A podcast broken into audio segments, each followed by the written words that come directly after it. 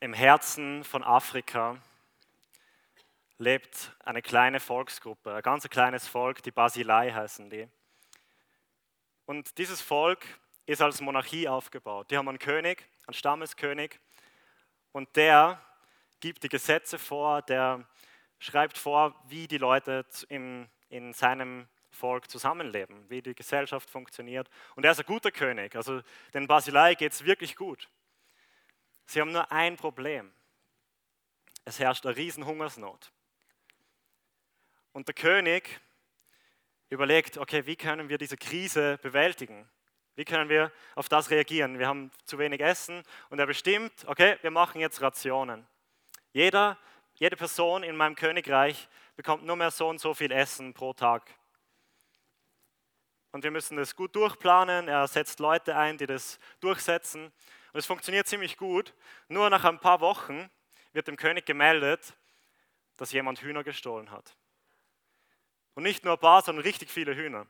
Und der König reagiert natürlich sofort. Ich meine, das, das geht gar nicht. Man kann nicht in der Hungersnot zulassen, dass Hühner gestohlen werden. Und er bestimmt, dass wenn der Hühnertieb gefunden wird, der mit zehn Schlägen mit einer Geißel, wo, wo so Metallsplitter drauf befestigt sind, mit zehn Schlägen auf den Rücken wird er bestraft, öffentlich. Das ganze Volk wird zuschauen.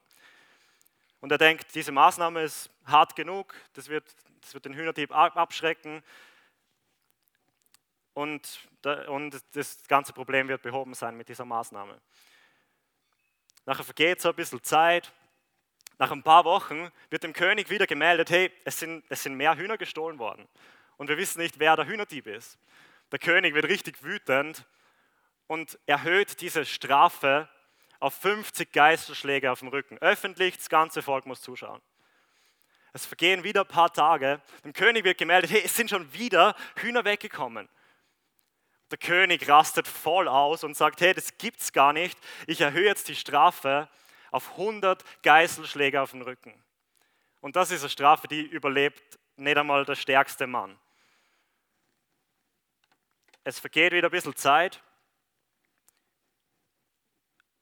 und es werden wieder Hühner gestohlen. Und dann eines Tages wird der Hühnerdieb gefasst. Dem König wird berichtet, wir haben den Hühnerdieb erwischt. König sitzt so in seinem Thronsaal, er hat so einen so, so fetten Saal und mit einem Thronsessel und er sitzt da drauf und sagt so, kommt, bringt den Hühnerdieb herein, ähm, ich werde ihn persönlich verurteilen zu der Strafe, die ich festgesetzt habe wie der Hühnerdieb durch die Tür reinkommt, geht dem König ein Stich wie ein Messer durchs Herz, weil er sieht, dass seine Diener seine Mutter in den Königssaal bringen. Und sie sagen, das ist der Hühnerdieb. Der König ist komplett aufgelöst, weiß nicht mehr, was er machen soll.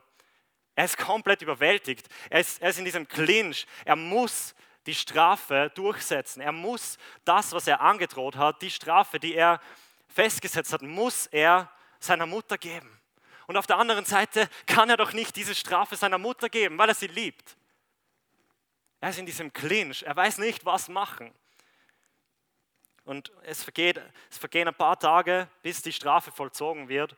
Und an dem Tag vom Strafvollzug, der König ist in der Zeit natürlich komplett überwältigt und, und hat keine Ahnung, was er machen soll. Komplett ratlos. Es kommt der Tag von der Verurteilung. Das ganze Volk ist versammelt auf dem Stadtplatz, in seinem Kreis, in der Mitte steht ein Pfahl. Seine Mutter ist schon dran gefesselt. Und nachher, alle sind natürlich gespannt, wie der König reagieren wird. Wird er wirklich seiner Mutter, seiner eigenen Mutter diese Strafe geben? Das ganze Volk wartet angespannt. Der König kommt auf den Platz. Auf seinem Thronsessel, er wird getragen von vier Typen, die stellen ihn so ab. Er kommt auf den Platz. Die Henker stehen schon bereit, mit der Geißel in der Hand. Seine Mutter gefesselt an diesem Pfahl. Der König steht auf, nimmt seinen königlichen Mantel ab geht vor aller Augen in die Mitte von dem Platz, geht auf seine Mutter zu,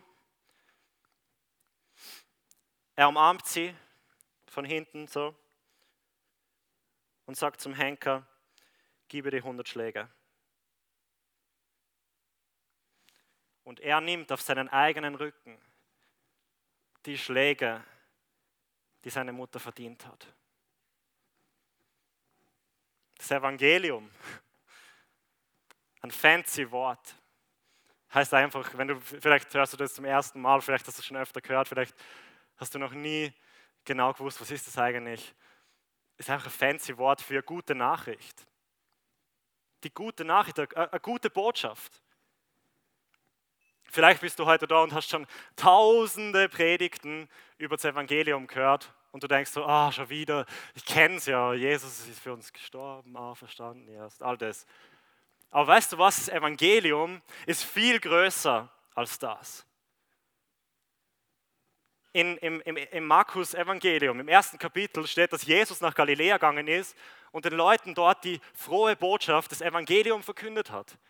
Das ist bevor er gestorben ist, bevor er die, unsere Strafe auf sich genommen hat, bevor er ins Grab gelegt worden ist, bevor er auferstanden ist, sagt Jesus, steht da, er hat den Leuten die frohe Botschaft vom Evangelium erzählt. Also das Evangelium, die gute Botschaft ist viel größer als das. Und wenn du auf irgendeine Art und Weise eine Einladung für diesen Abend heute bekommen hast, dann ist es schon, dann war das schon Spoiler Alert, weil das ist auf dem Titel. Das Evangelium ist zusammengefasst in zwei Worten, Gott rettet. Gott rettet, das ist die gute Botschaft. Aber dieser kurze Satz wirft mindestens, für mich mindestens drei Fragen auf. Mindestens. Wahrscheinlich noch mehr. Die erste Frage, die ich mir stelle, wen rettet Gott eigentlich? Gott rettet uns. Gott rettet sein Volk. Das ist die Geschichte, die sich von, von, von Anfang an, von, vom, vom ersten Buch in der Bibel bis zum Schluss durchzieht. Ich lese dieses Jahr wieder die Bibel von vorn bis hinten durch, so Buch für Buch. Und es ist so krass, wie in jedem einzelnen Buch, in allen fünf Büchern von Mose, in all den Propheten, in jedem einzelnen Buch sehen wir einen Hinweis darauf oder eine ganz klare Geschichte, die zeigt, dass Gott rettet. Das ist das Evangelium, die gute Botschaft. Gott rettet sein Volk.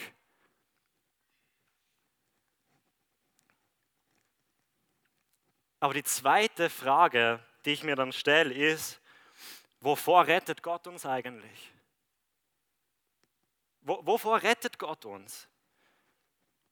Weil Gott rettet uns nicht vor Schicksalsschlägen. Er rettet uns auch nicht vor Leiden oder Krankheit. Er rettet uns nicht mal von unserer eigenen Sünde, von unseren Fehlern, die wir immer wieder machen. Vor was rettet Gott uns eigentlich? Vielleicht überrascht dich meine Antwort auf diese Frage. Aber wenn ich dieses, diesen Satz, Gott rettet uns, um zwei Worte verlängern würde, dann würde ich sagen, Gott rettet uns vor Gott. Gott rettet uns vor Gott. Komischer Satz, oder? Aber lasst mich kurz erklären, was ich damit meine. Das Reich Gottes, von dem Jesus immer geredet hat, ist eine Monarchie. So, Österreich war bis vor irgendwie 70, 80 Jahre Monarchie. Da gibt es einen König und der gibt die Regeln vor, wie, das, wie die Basileien im, in Afrika. Es ist eine Monarchie. Der König sagt, wie es läuft. Der König, ähm, also in dem Fall Gott, es ist, es ist die Welt, ist sein Reich. Gott, Gott hat die Welt gemacht, es ist seine Welt. Perfekt designt für perfekte Menschen. Er bestimmt die Gesetze nach seinem Standard von was gut und böse ist. Und er bestimmt die Bestrafungen. Und die Bibel sagt, das ist ein ziemlich krasser Vers, den müsst ihr euch mal reinziehen. Die Bibel sagt, der Lohn der Sünde also von all diesen Fehlern, die wir immer machen, ist der Tod. Das, der, Maßstab von Gott, wie er seine Gesetze festgesetzt hat, ist ziemlich hoch. Und niemand von uns ist irgendwie gut genug, um diese Gesetze nicht zu brechen. Und die Bibel sagt dann, der Lohn der Sünde, also das, was wir dafür verdienen, ist der Tod, weil wir seine Gesetze immer brechen.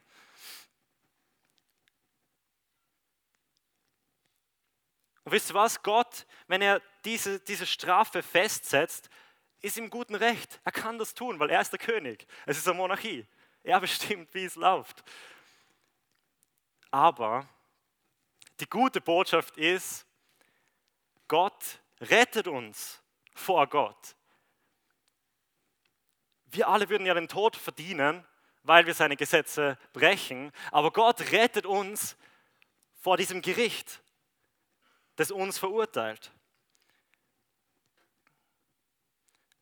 Das ist eigentlich der ganze Grund, warum wir Ostern feiern. Drum haben wir diesen Feiertag da im Land.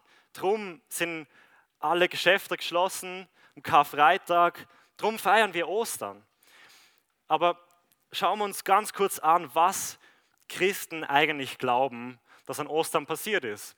Ich weiß nicht, vielleicht kennst du die Stelle im 2. Korinther 15. Das ist eine ganz simple Bibelstelle, wir werden sie kurz einblenden. Da schreibt der Paulus, das ist ein Apostel gewesen, schreibt an, an die Korinther. Die waren ziemlich skeptisch. Alles, was so irgendwie mystisch war, was irgendwie unvorstellbar war, die waren da ziemlich skeptisch. Und der Paulus schreibt ihnen einen Brief, einen ganzen Brief, ungefähr 20 Jahre nach der Auferstehung von Jesus, 15 bis 20 Jahre. Also unglaublich frühes Dokument, was wir da haben. Und er schreibt ihnen, er schreibt ihnen das. Er schreibt ihnen, Christus ist in Übereinstimmung mit den Aussagen der Schrift für unsere Sünden gestorben. Und die nächste Folie. Er wurde begraben und drei Tage danach hat Gott ihn von den Toten auferweckt.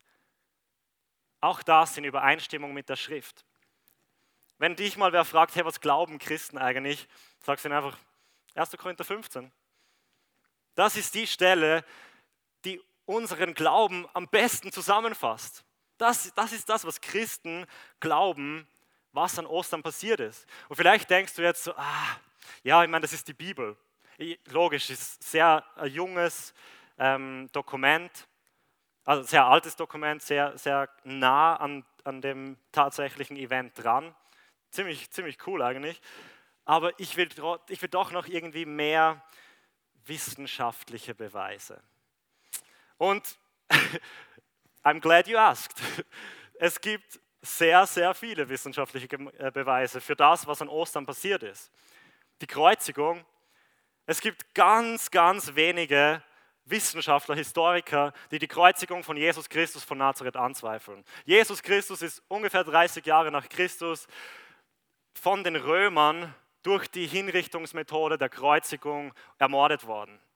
Das, das bezweifelt eigentlich fast niemand. Und die, die es bezweifeln, haben irgendwie so ganz komische Argumente.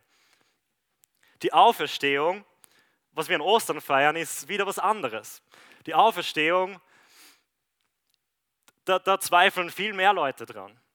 Aber ich habe euch ein paar ganz äh, basic Gründe mitgebracht, warum Christen glauben, dass Jesus Christus von Nazareth tatsächlich vom Tod auferstanden ist.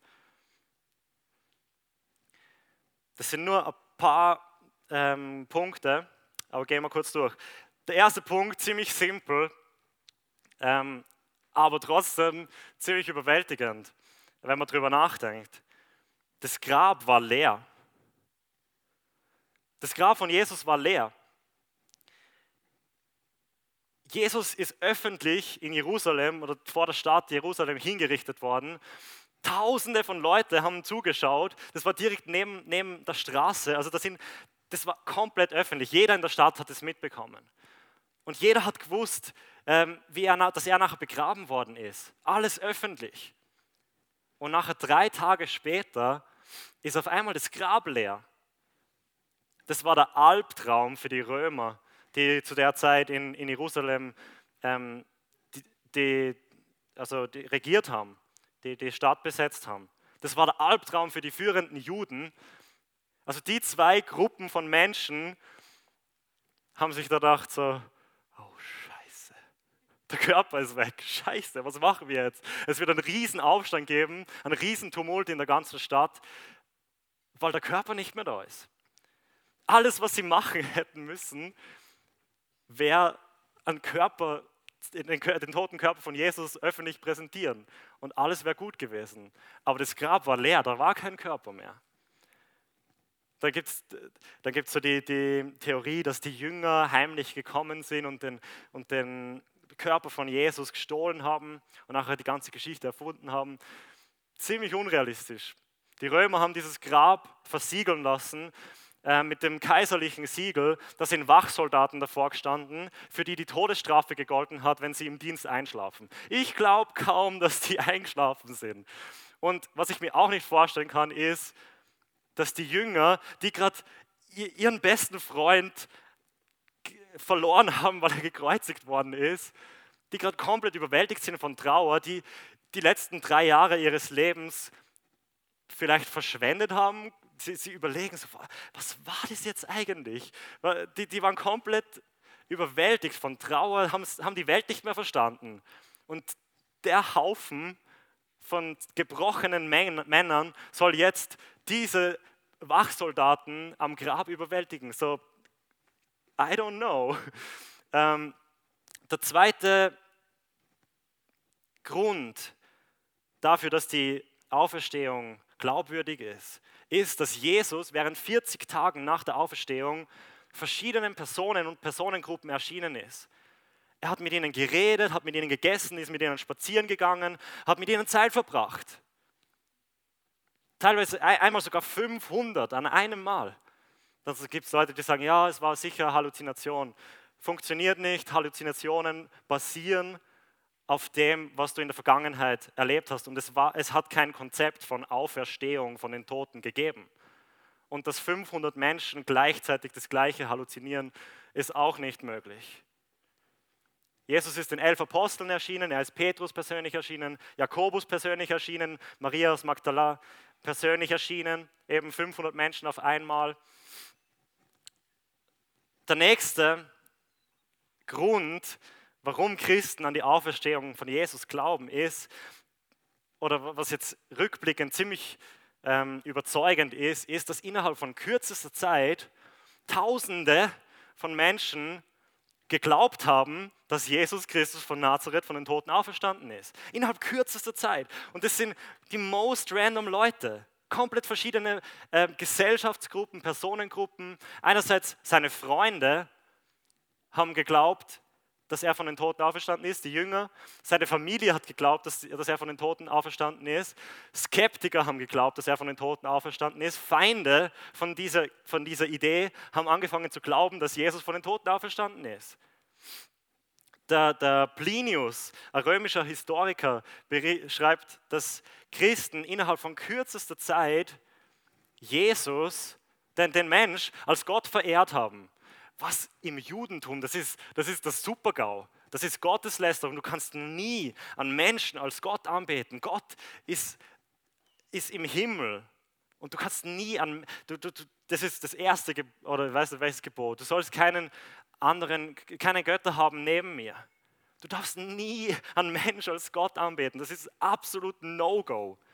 Und der, und der Plinius, der, das ist nicht, nicht aus der Bibel, das ist eine weltliche Quelle der, das war Historiker aus der Zeit. Und er sagt, hey, innerhalb von kürzester Zeit hat ein Haufen Leute Jesus als Gott angebetet. Und inklusive seine Familie. Das müsst ihr euch mal vorstellen. Mein jüngerer Bruder ist heute da. Und ich frage mich, was es brauchen wird, dass er mich als Gott anbeten wird. Ich meine, der hat die Kindheit mit mir verbracht. Da gibt es ziemlich viele Stories, äh, die sehr ähm, stark das ähm, unmöglich machen, dass er mich als Gott anbetet. Ähm, und an, noch zwei weitere Gründe. Der, innerhalb von kurzer Zeit haben die Nachfolger, die Jünger von Jesus angefangen, nicht mehr den Sabbat zu feiern, wie die Juden es seit tausenden Jahren gemacht haben, wie, wie das auch im Gesetz von Mose drin steht. Das war so, so ähnlich wie, wie du sollst keinen anderen Gott haben neben mir. Ist es, du musst den Sabbat halten, der ist heilig. Das war für sie so übertrieben wichtig. Und sie fangen an, nicht mehr den Sabbat zu feiern, sondern weil Jesus an einem Sonntag auferstanden ist, feiern sie jetzt immer am Sonntag. Crazy. Und ein, ein Grund noch, der für mich auch voll überzeugend ist. Wir wissen aus der Tradition von der Kirchengeschichte, dass zehn von den elf Aposteln, die noch übrig waren, für diesen Glauben, dass Jesus auferstanden ist, in den Tod gegangen sind. Die haben gesagt, hey, killt's mich, aber ich werde nicht verleugnen, was ich erlebt habe, was ich gesehen habe, was ich selber erlebt habe. Ich kann es nicht leugnen. Okay, bringt es mich um. Der Petrus, hey, Kreuz, sie haben ihn, äh, er, hat die, er ist zur Kreuzigung verurteilt worden und hat gesagt, hey, ich bin es nicht würdig, so wie mein Herr zu besterben. Und sie haben ihn rückwärts, kopfüber gekreuzigt. Zehn von elf Aposteln werden zu Märtyrern für diesen Glauben. Ich meine, wenn das eine Lüge ist, dann, dann sagst du irgendwann, okay, ja, na, es war alles nur erfunden. Aber na, sie sind für das in den Tod gegangen. Und der Johannes, der Einzige, der nicht umgebracht worden ist, direkt ist irgendwo auf eine Insel geschickt worden und ist dort ähm, gestorben. Und hat bis zum, bis zum Schluss hat er ähm, an diesem Glauben festgehalten. Aber es gibt, das, das alles sind nur ein paar von ganz vielen Beweisen. Und ich ermutige euch, geht und, und, und, und studiert das selber. Es ist so spannend. Es gibt so ähm, viele Argumente dafür, es gibt auch viele Argumente dagegen. Und ich ermutige euch, setzt euch mit beiden auseinander. Glaubt mir nicht einfach alles, was ich da erzähle. Wirklich informiert euch. Es ist so wichtig, dass wir wissen, was wir glauben und warum wir das glauben. Aber es gibt noch einen größeren Beweis ähm, für die Auferstehung von Jesus. Aber dazu kommen wir ein bisschen später. Einen gibt es noch, der dann das ist der Knockout. Jesus ist auferstanden. Und die Auferstehung von Jesus ist was,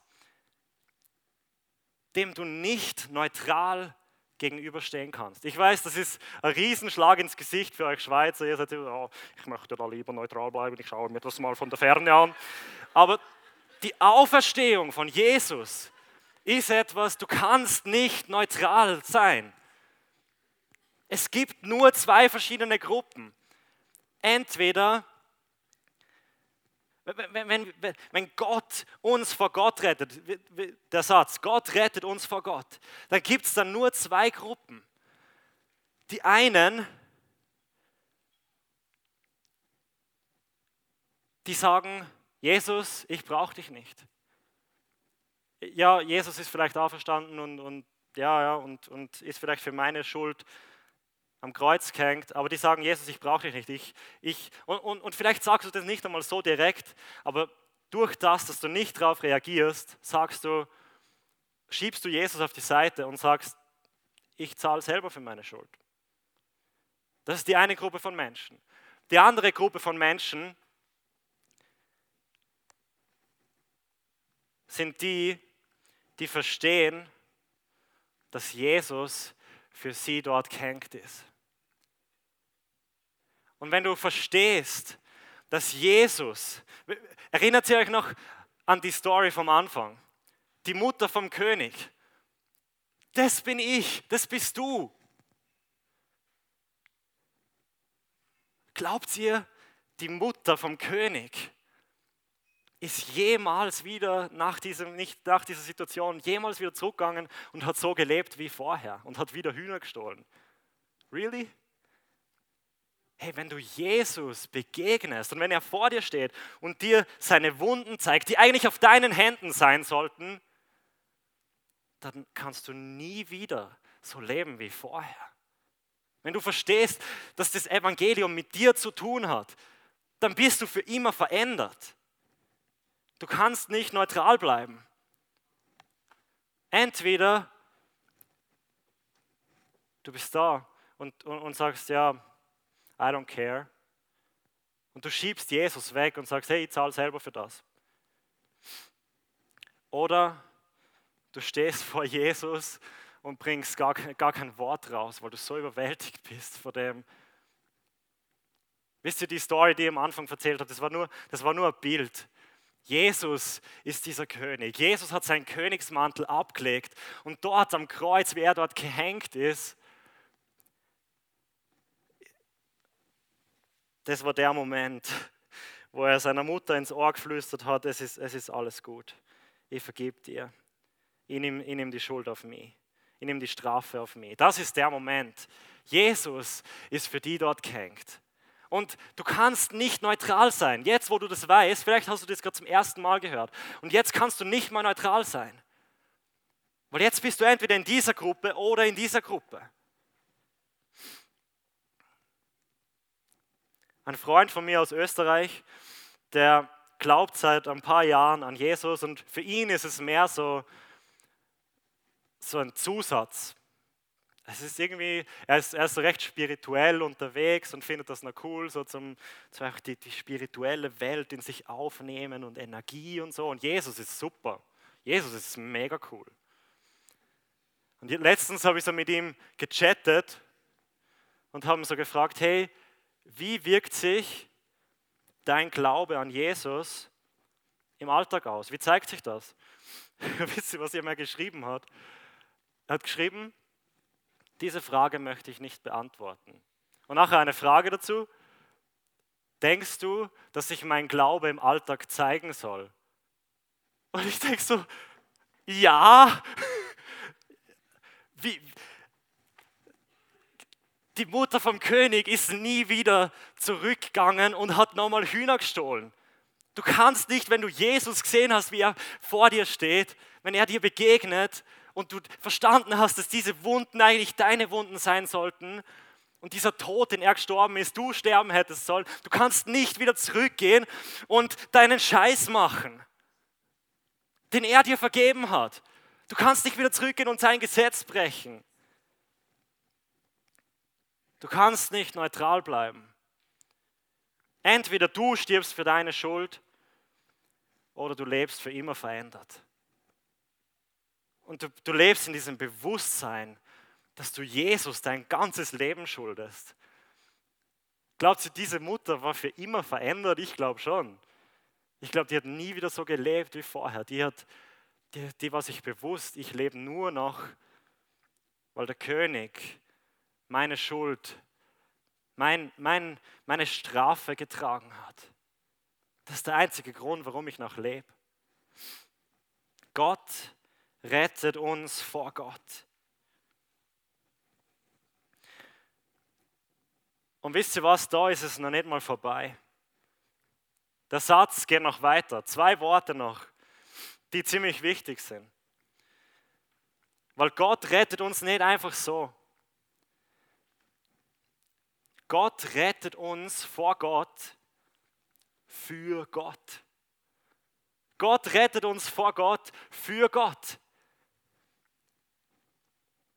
Wisst ihr, all der Scheiß, mit dem wir immer herumspielen, egal was es ist, Pornografie, ähm, Stolz, Vergleichen mit anderen Frauen, ähm, Neid, Überheblichkeit, eine Serie nach der anderen sich reinziehen, Karriere, nur mehr fürs Arbeiten leben, das ist alles Scheiße.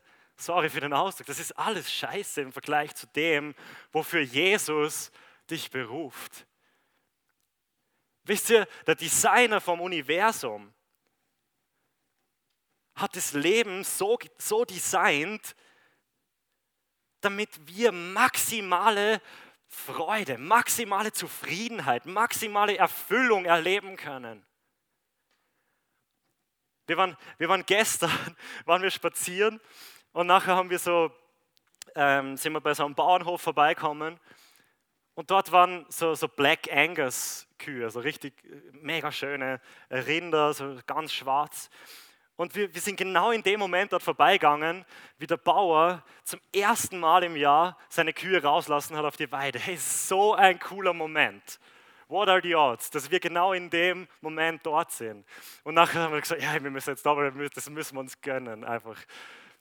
Wenn, wenn ihr mal die Gelegenheit habt, schaut euch das unbedingt an. Es ist köstlich zum Zuschauen. Und die, die, die, die älteren Kühe, die haben es schon checkt. Die sind so richtig nervös worden, wie der Bauer da gekommen ist und am, am Zaun herumhantiert hat. Die haben es schon checkt, die haben schon gewusst, was da abgeht. Und nachher hat er das Tor aufgemacht. Die Älteren, die sind alle raus, die sind herumgesprungen. genial, genial. Es war so eine Freude zum das anschauen. Einfach wie die abgehen. Party. Und nachher war es auch richtig komisch, weil die Jungen, da waren so irgendwie noch so zehn Kälber im Stall. Und die haben natürlich keine Ahnung gehabt. Die sind gerade erst geboren worden, irgendwie vor ein paar Wochen. Die haben natürlich keine, die haben nur den Stall kennt. Die kennen nichts anderes als den Stall. Und die wollten nicht raus.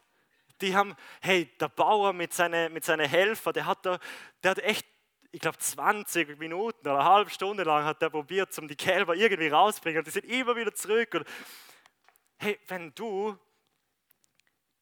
denkst, dass das, was du jetzt gerade erlebst, so all das, wo du dir deine Befriedigung holst, wenn du denkst, dass das geil ist, dann bist du wie ein Kalb, das lieber im verschissenen, dreckigen Stall bleibt und herumspringt und nicht auf die Weide will.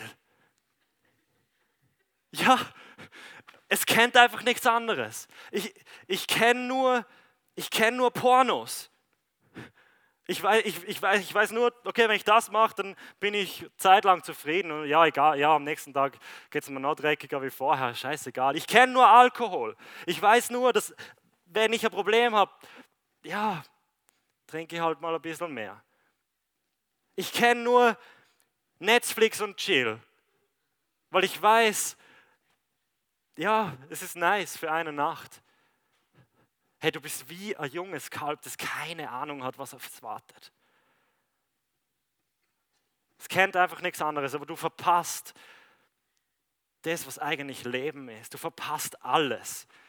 Ich, wenn ich so über mein Leben nachdenke, hey, ich habe alles. Ich habe alles. echt, letztens, letztens habe ich zu, zu Lehnen, zu meiner Frau gesagt, hey, wie, ist irgendwer so glücklich wie wir? Also gibt es irgendwen, der so gesegnet ist, echt so überschüttet mit Gutem wie wir? Echt, ich, ich bin aufgewachsen in einer super coolen Familie. Ich habe sechs Geschwister und wir haben es richtig, richtig gut miteinander. Und es war eine geniale Kindheit. Wir haben alles gehabt, was wir wollten.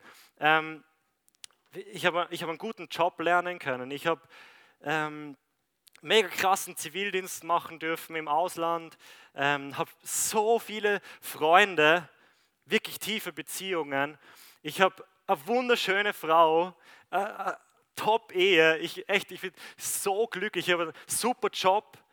Ähm, und all das ist einfach, ist einfach der Stall verglichen mit dem, in, in, für was Jesus uns gemacht hat. Gott ist, er, er ist der Designer vom Universum. Und er, ich habe zuerst gesagt, er hat die, die Welt perfekt designt für perfekte Menschen. Und wisst ihr, ich bin nicht perfekt. Und wenn du, wenn du dein Leben Jesus gibst, wirst du nicht instant perfekt, aber du wirst instant perfekt. Weil, weil, weil, das, weil, weil Gott nicht mehr dich nach dem richtet, was du tust, sondern nach dem, was Jesus getan hat.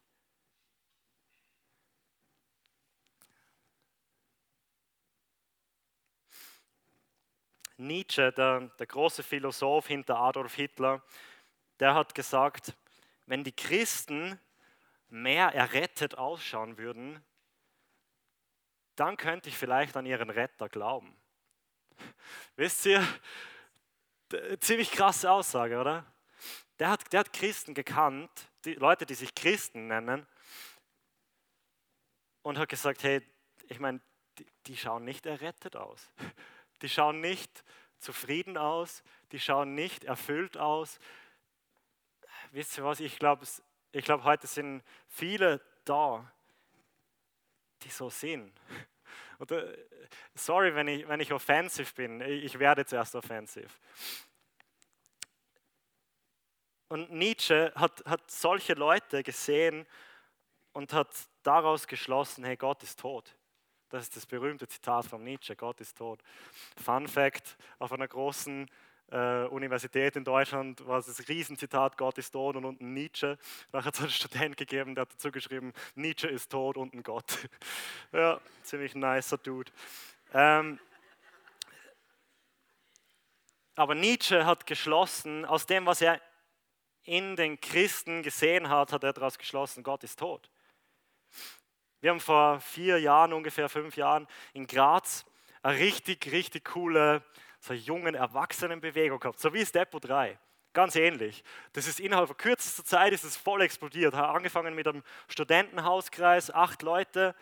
Und innerhalb von kürzester Zeit waren es irgendwie 80 und dann waren es irgendwie 120 und voll explodiert und wir haben es richtig gefeiert und alle haben es voll gefühlt.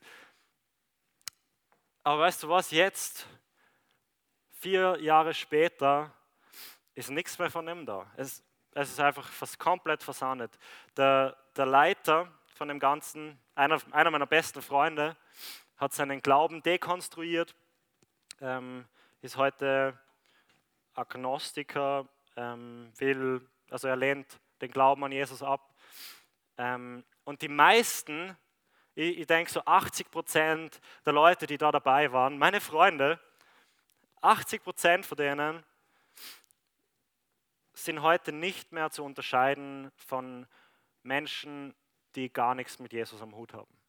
Und wisst ihr was? Der Grund für meinen Freund, für den, für den Leiter von dem Movement war, dass er, dass er sagt, ähm, das mit Gott, das, das ist nichts. Ähm, der Grund für das war, danke, dass er gesagt hat, hey, ich sehe nicht, dass die Leute in der Gemeinde anders ausschauen als die Leute in der Welt. Ich sehe nicht, dass dieser Jesus, der anscheinend dir komplett neues Leben gibt, irgendwas verändert, was nicht die Welt auch verändern kann.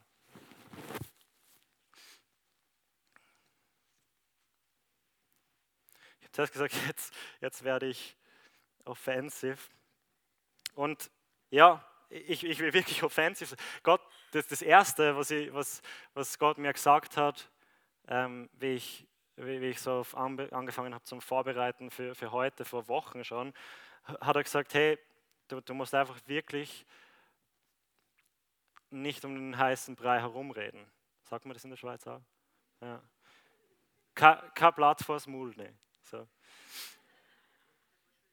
Und wenn ich heute und jetzt voll direkt werde, dann ist es, weil ich gelernt habe aus den letzten Jahren von diesem, von diesem Movement. Ich werde nicht, noch, ich werde nicht von Depot 3 wissen und zuschauen, wie das Gleiche mit dem Depot 3 passiert. Ganz sicher nicht. Und wenn, vielleicht bin ich heute das einzige Mal da, vielleicht werde ich nicht mehr eingeladen, weil ich zu offensiv bin, aber ähm, weil ich heute da bin, weil ich diese Möglichkeit habe, will ich einfach klar sein. Ich will wissen, dass alle von euch das gehört haben. Weißt du, was der Unterschied ist zwischen den, ich rede jetzt von, von, dem, von dem Movement das in Graz, das wir erlebt haben. Wisst ihr, was der Unterschied ist zwischen den Leuten, die heute nicht mehr wiederzuerkennen sind als Nachfolger von Jesus, die teilweise gesagt haben, das interessiert mich gar nicht mehr, ähm, brauche ich überhaupt nicht mehr. Manche sagen, ja, ist schon, schon irgendwie easy, aber aber ja, also mein, mein Leben oder mein Alltag richtet jetzt nicht nach dem aus. Also, die einfach normal leben. Der Unterschied zwischen denen und denen, die heute noch Jesus nachfolgen, die 20 Prozent ungefähr, das sind die Leute, die haben eins verstanden. Die haben verstanden, dass vor der Auferstehung der Tod kommt. Vor der Auferstehung kommt der Tod. Das neue Leben, das Gott schenkt, können wir nicht empfangen, solange wir selber noch leben. Es geht einfach nicht. Du kannst nicht, du kannst nicht dein Leben komplett normal leben und noch ein bisschen Jesus dazu haben. Jesus, Jesus kommt nicht in dein sündiges Leben, solange du in deinem sündigen Leben bleibst. Unser Zeitgeist, der sagt uns, es geht nur um, um Selbstfindung und Selbstheilung und Selbstbewusstsein und selbst, selbst, selbst. Und die Einladung von Jesus ist, hey, ich will, dass du dein Selbst jeden Tag neu tötest. Das sind die Kosten dafür, wenn wir Jesus nachfolgen wollen. Jesus hat mir gesagt, hey, wer mir nachfolgen will, der muss sein Kreuz auf sich nehmen. Für was sind Kreuze da? Zum Sterben und mir nachfolgen.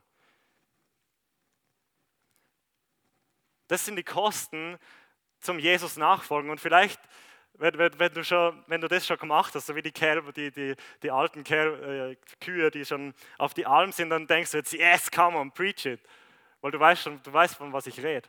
Aber vielleicht bist du heute da und denkst so, ich bin crazy, sowas zu sagen. Aber wenn du das Leben geschmeckt hast, wenn du mal auf der Weide warst vorher, dann, dann wirst du auch nervös, wie, die, wie diese Kühe. Dann weißt du, hey, dieses Leben ist echt so viel besser als alles, was ich vorher gekannt habe. So viel besser. Ich will nie wieder dort zurück. Ich will nie wieder in diesen Stall, wo nur Scheiße ist und wo alles dreckig ist.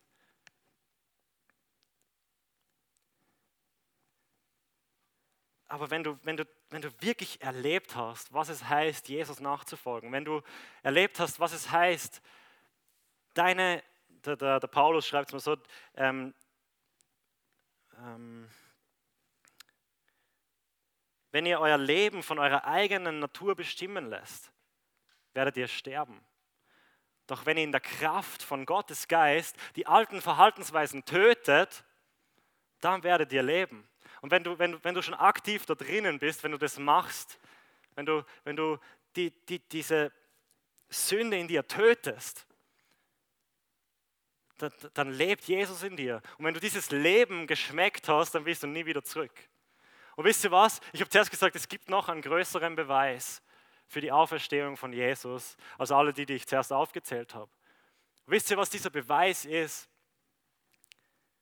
Der größte Beweis für die Auferstehung von Jesus ist ein ganz normales Leben, so wie meins, komplett transformiert von Jesus.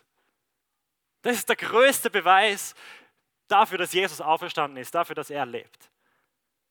Wenn, wenn diese Kraft, die Jesus von den Toten auferweckt hat, in dir lebt, dann eskaliert es.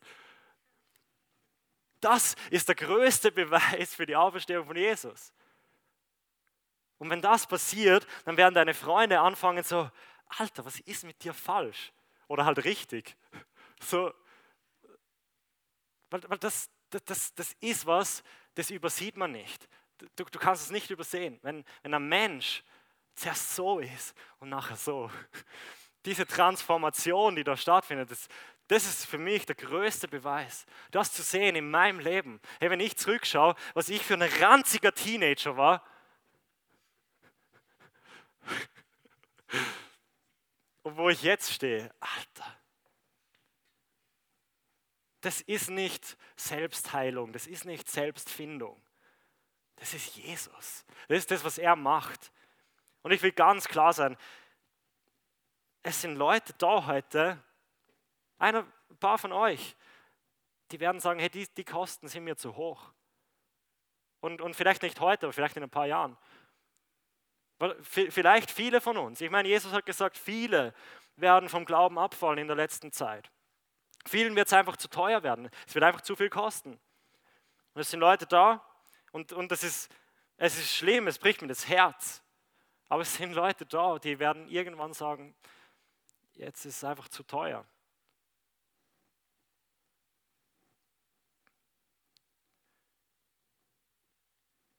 Es sind Leute da, die, die sagen, hey, ich, ich lebe lieber mit meinem Freund, mit meiner Freundin zusammen das, das ist mir einfach, also das kann ich einfach nicht aufgeben, meine Beziehung. Das ist so, ich weiß, ich weiß, Jesus, Jesus gefällt es nicht, aber da, das, das sind so Kosten, das, das ist mir zu teuer. Es sind Leute da, die bewusst einfach in Sünde leben, die, die, die Sachen machen, wo sie wissen, dass sie falsch sind, aber es ist euch zu teuer das hinter euch zu lassen und das aufzugeben.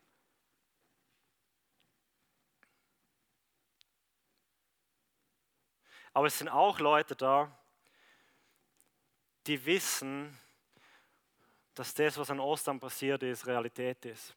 Und die wissen, dass das mit ihrem Leben zu tun hat. Und die wissen,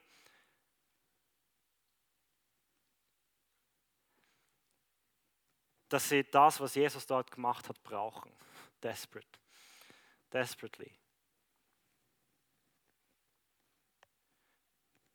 Vielleicht sehnst du dich danach, ähm, dass Jesus dir deine Schuld abnimmt. Ich habe ähm, in der Vorbereitung, also die, ja, die letzten Tage und Wochen, echt, ich, ich habe so viel mit Jesus geredet. Was, was willst du sagen? Das sind so viele Leute in meinem Alter, was, was willst du sagen, was wirklich, ähm, ähm, weiß nicht, ich habe einfach gesagt, Gott, ich gebe dir meinen Mund, sag du, was du, was du sagen willst. Ähm, und, und er hat mir ein paar so Sachen gesagt und vielleicht ist es weird für dich, ähm, dass ich das mache, ähm, aber ich, ich habe einfach irgendwie äh, gemerkt, dass Gott sagt, es sind, es sind Leute da, die strugglen mit der Schuld von einer Abtreibung. Du hast, du hast dein Kind abgetrieben und, und du struggles mit dieser Schuld. Es sind Leute da, die strugglen mit dieser Schuld von, von, von ihrem Pornokonsum. Und du kommst einfach nicht draus raus, aber du weißt, es, es trennt dich von Jesus. Du weißt, es, es, ist, es passt nicht zusammen, aber du schaffst es einfach nicht. Und, und ähm, in der Zeit, die jetzt kommt, vielleicht ähm, kann man einfach kurz äh, Musik langsam äh, anfangen, das hilft und das hilft einfach zum, ähm, zum in sich gehen und einfach denk, denk über das nach. Was sind, was sind so Sachen, die dich trennen von Jesus? Und wo du einfach denkst, ich will das loswerden. Ich, ich will nicht länger in diesem scheiß Stall leben. Ich will nicht länger in der Scheiße herumspringen. Ich will endlich auf die Weide. Ich will endlich erleben, was es heißt, transformiert zu leben. Ich will endlich wissen, wie sich das anfühlt. Ich will endlich frei sein von meiner Schuld. Ich will befreit leben. Dann möchte ich dich echt ermutigen. Wir haben ein paar Leute da, die, die stellen sich nachher hinten auf. Und du kannst jetzt in der, in der Zeit, die wir jetzt haben, kannst du da zurückgehen und einfach, es, es hilft mega, wenn wir mit anderen über das reden. Wenn wir, und das hilft nicht nur, Gott sagt äh, in der Bibel, wenn wir unsere Sünde bekennen, dann ist, er, dann ist er treu und gerecht, um uns all unsere Schuld vergeben. Hey, wenn, wenn, du, wenn du heute da bist und, und du bist geplagt von, von deiner Schuld, dann, dann nimm echt diese Zeit. Nimm dir echt diese Zeit. Überleg, was, was sind so Sachen, die ich loswerden will. Und, und bitte einfach Jesus, dir deine Schuld zu vergeben. Und ich versprich dir, wenn du das machst, dann ist heute der Tag, an dem du auf die Weide kommst. Und, dem, und, und du, wirst, du wirst anfangen herumzuspringen und es wird sich so frei anfühlen. Und ich sage dir auch wieso, weil du frei bist.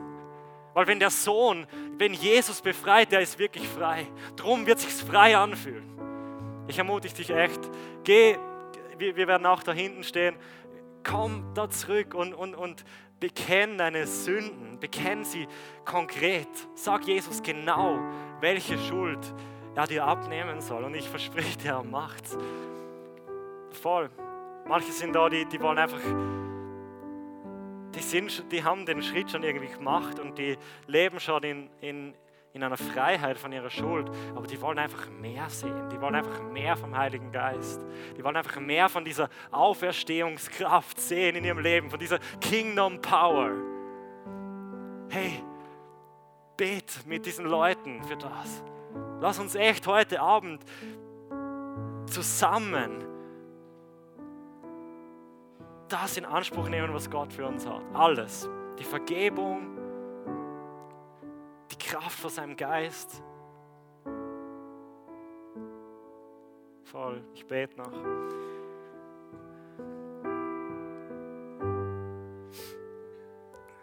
Wenn du willst, kannst du mit mir auf die Knie gehen, dort wo du bist. Das ist ein Zeichen von einfach Ehrerbietung Jesus gegenüber.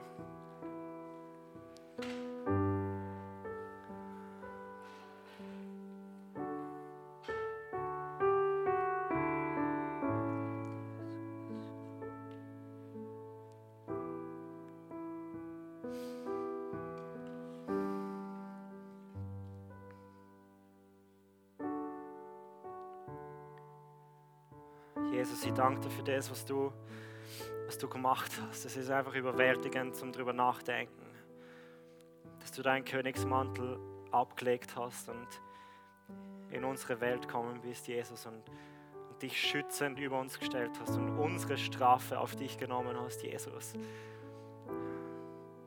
Wir wollen nicht zu der Gruppe gehören, die die dich wegschiebt und die sagt, wir zahlen selber. Jesus, wir wollen, wir wollen leben. Wir wissen, da ist mehr.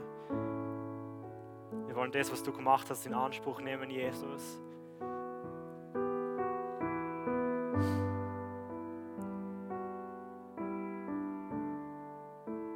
Und danke, Jesus, für diese Realität, dass in dem Moment, wo wir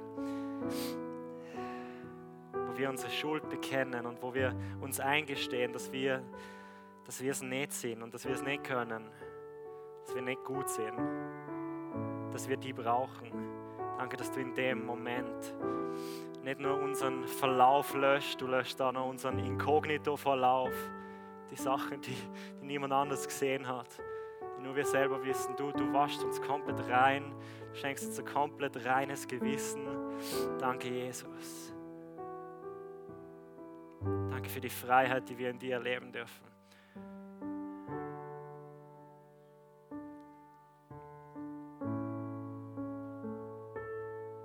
Und Jesus, ich bete für die, die sich nach mehr von deinem Geist sehnen.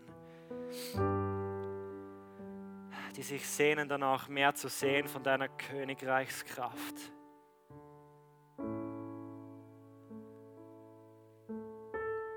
Gib uns mehr, Jesus. Wir wollen noch mehr, Jesus.